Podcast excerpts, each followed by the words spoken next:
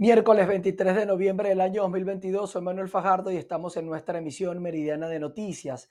Comenzamos con información que tiene que ver con los Estados Unidos porque está en conversaciones con México y otros países para facilitar el retorno de venezolanos, así lo informó el subsecretario interino de Política Fronteriza e Inmigración estadounidense Blas Núñez Neto. El funcionario no ofreció detalles de cuáles son los otros países. Además, recordó que la administración de Joe Biden expulsará de su territorio a los migrantes que ingresen ilegalmente al tiempo que explicó también que aún no saben el mecanismo que será empleado para los venezolanos, para que los venezolanos puedan solicitar asilo. Y vamos a seguir con información que tiene que ver con la nación norteamericana, pero cambiamos de tema porque seis personas murieron cuando un gerente de una cadena, de la cadena Walmart, disparó contra varios empleados de una tienda ubicada en Chesapeake, Virginia, informó la policía local. El balance ofrecido por los funcionarios expresó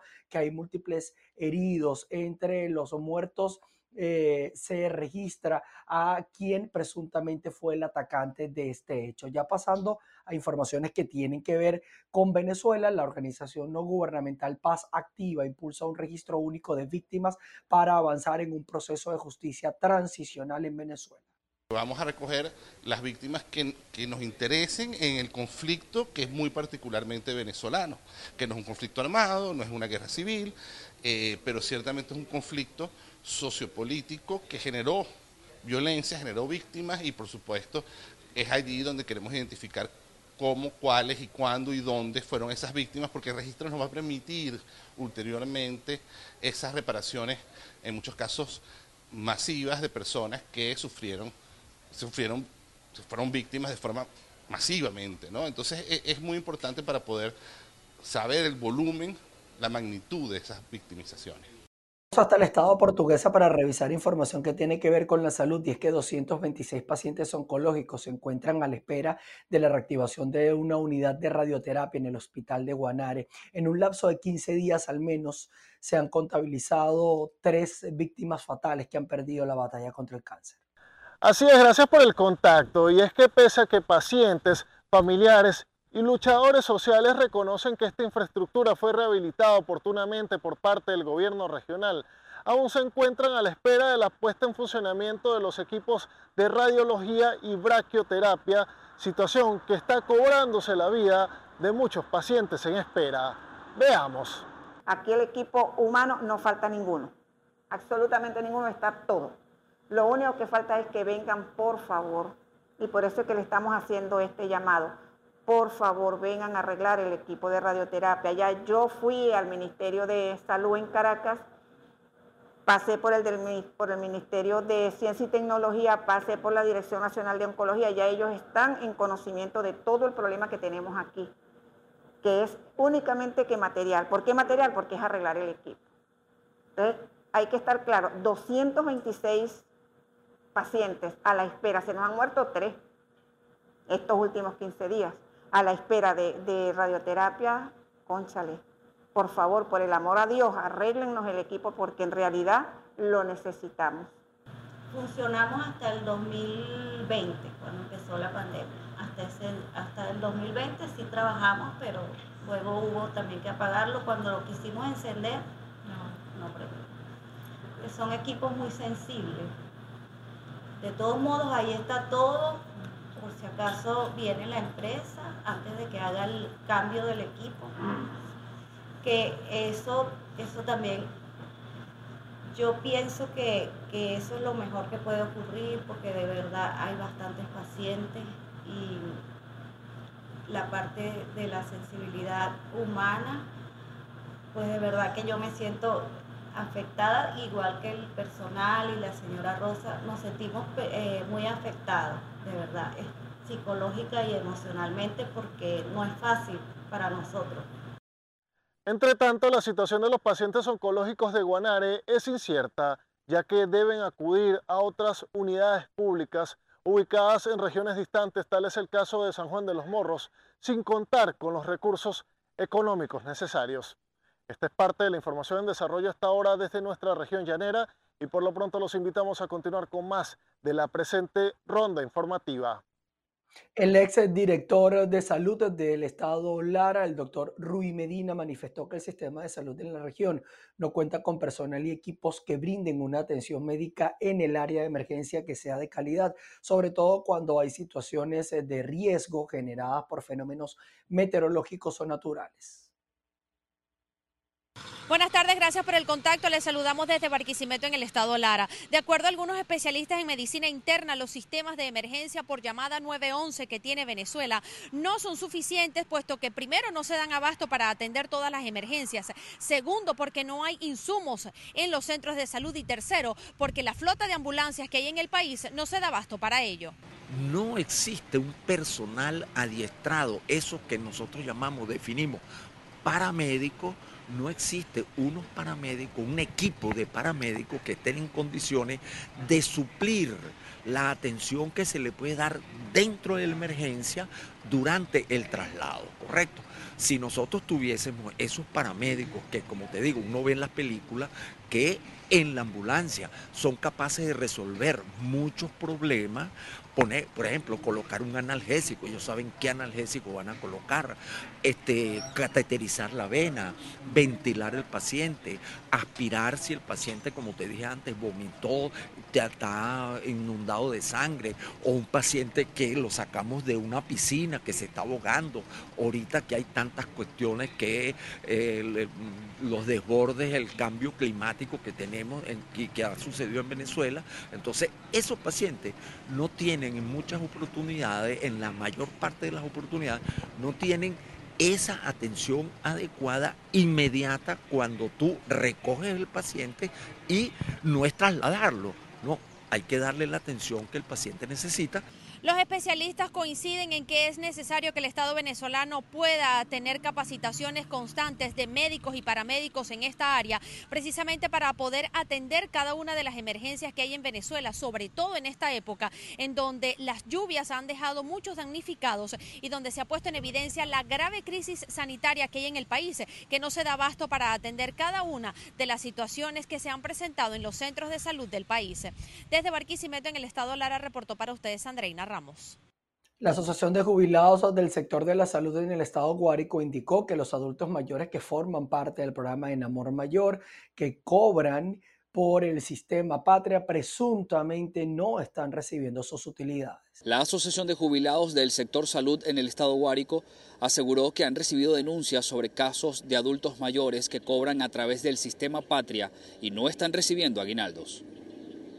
La situación es de algunos pensionados que cobran, les asignaron o les otorgaron la pensión por el sistema patria y ellos están recibiendo solamente la mensualidad. No les están otorgando sus aguinaldos correspondientes, pero ni siquiera un mes. Además de que lo he fraccionado los aguinaldos este, ellos no reciben. Y los aguinaldos nos los están pagando fraccionados, es decir, que cada mes cobramos 260 bolívares. Esto equivale a que nosotros no nos alcanza, pensamos, ¿qué hago con esto? ¿Compro una pintura de la más económica? o compro las medicinas. Si compro la pintura me desmayo aplicando eh, la pintura porque el tratamiento no lo puedo comprar. El gremio de los jubilados también destacó que existen casos de adultos mayores que hoy en día deben atender a sus nietos debido a la migración de muchos de sus padres a otros países. Porque algunos son eh, padres de, de, los nietos porque sus hijos se han tenido que ir, algunos al extranjero, otros se han ido a a la mejor vida y, entonces ellos asumen esa responsabilidad, pero hay personas que tienen problemas de salud que no están en capacidad, que realmente están limitadas y además de los recursos que no, no, no surte, no, ¿cómo se llama? No complementan, los, esos recursos no le alcanza para mantener, si no alcanza para una persona, ese salario no alcanza para una persona, mucho menos puede alcanzar para tres. Es decir, que si yo como esta semana tres días bien, los restos de los días comeré una sola vez al día. Finalmente destacaron que es importante rescatar la pensión de los jubilados, sobre todo para la compra de alimentos y así poder cumplir con una dieta balanceada, además de la adquisición de medicinas. En Guárico, Venezuela, Jorge González. Miembros del Partido Primero Justicia en el Estado Trujillo denunciaron ante la Fiscalía del Ministerio Público presuntas agresiones y amedrentamientos durante una asamblea en esa región del país. Saludos, muchísimas gracias por este contacto. Miembros del partido Primero Justicia en el Estado Trujillo denuncian ante la Fiscalía del Ministerio Público lesiones y agresiones causadas por presuntos grupos afectos al chavismo en asamblea donde se encontraba el dirigente nacional Juan Pablo Guanipa. Vamos a escuchar los detalles. Ese capitán Márquez que no ha hecho absolutamente nada en un año que ya tiene de gestión y que lo que demostró el día sábado es que solamente sabe capitanear a un grupo de delincuentes, de criminales, quienes los vamos a, señalar con nombre y apellido los responsables de ese atentado, de, esa, de ese acto violento, no solamente contra la dirigencia política, sino con una institución tan importante como es el SADET, quien hace gran esfuerzo, el anticanceroso, para poder mantener sus instalaciones y ellos fueron a dañar las instalaciones de una institución que es de todos los valeranos, que es de todos los trujillanos. Así que por parte de todos los factores democráticos le decimos al régimen, están equivocados si pretenden meternos miedo, están equivocados si pretenden intimidarnos. Este tipo de acciones nos dan más fuerza, nos une más, nos une mucho más, pero nos dan más fuerza para seguir al lado del pueblo, seguir al lado de la gente y por supuesto materializar el gran cambio político que vamos a tener en Venezuela. Aquí estamos frente a la Fiscalía, estamos exigiendo que se haga justicia, exigimos justicia. Allí agredieron personas, hicieron daños materiales importantes a varios vehículos, pretendieron hacerle daño al compañero Juan Pablo Guanipa y no pudieron. Así que esos daños que le hicieron de manera cobarde, no solo en lo material, sino que también agredieron a varios de nuestros activistas, de nuestros dirigentes, nosotros le exigimos a la Fiscalía de que se haga justicia. Aquí va a tener a la Unidad Democrática luchando firme por ese cambio y esos actos de violencia, porque quien apela a la violencia es porque no tiene la razón. Los integrantes de la tolda política acudieron ante la fiscalía donde pasaron un largo rato para ser atendidos. Cuando le estaban tomando las declaraciones indicaron que se fue la luz, les toca volver para ver si les van a recibir esta denuncia y estos daños causados también a este lugar que es la Sociedad Anticancerosa del Estado Trujillo, donde se desarrollaba la Es la información que tenemos desde el Estado Trujillo, les reportó Mayra Linares. Les cuento que una pareja de venezolanos que estaba a cargo presuntamente de una red de explotación sexual fue capturada en Barranquilla, aquí en Colombia. En el operativo fueron liberados unos 17 hombres, cinco de ellos de nacionalidad venezolana.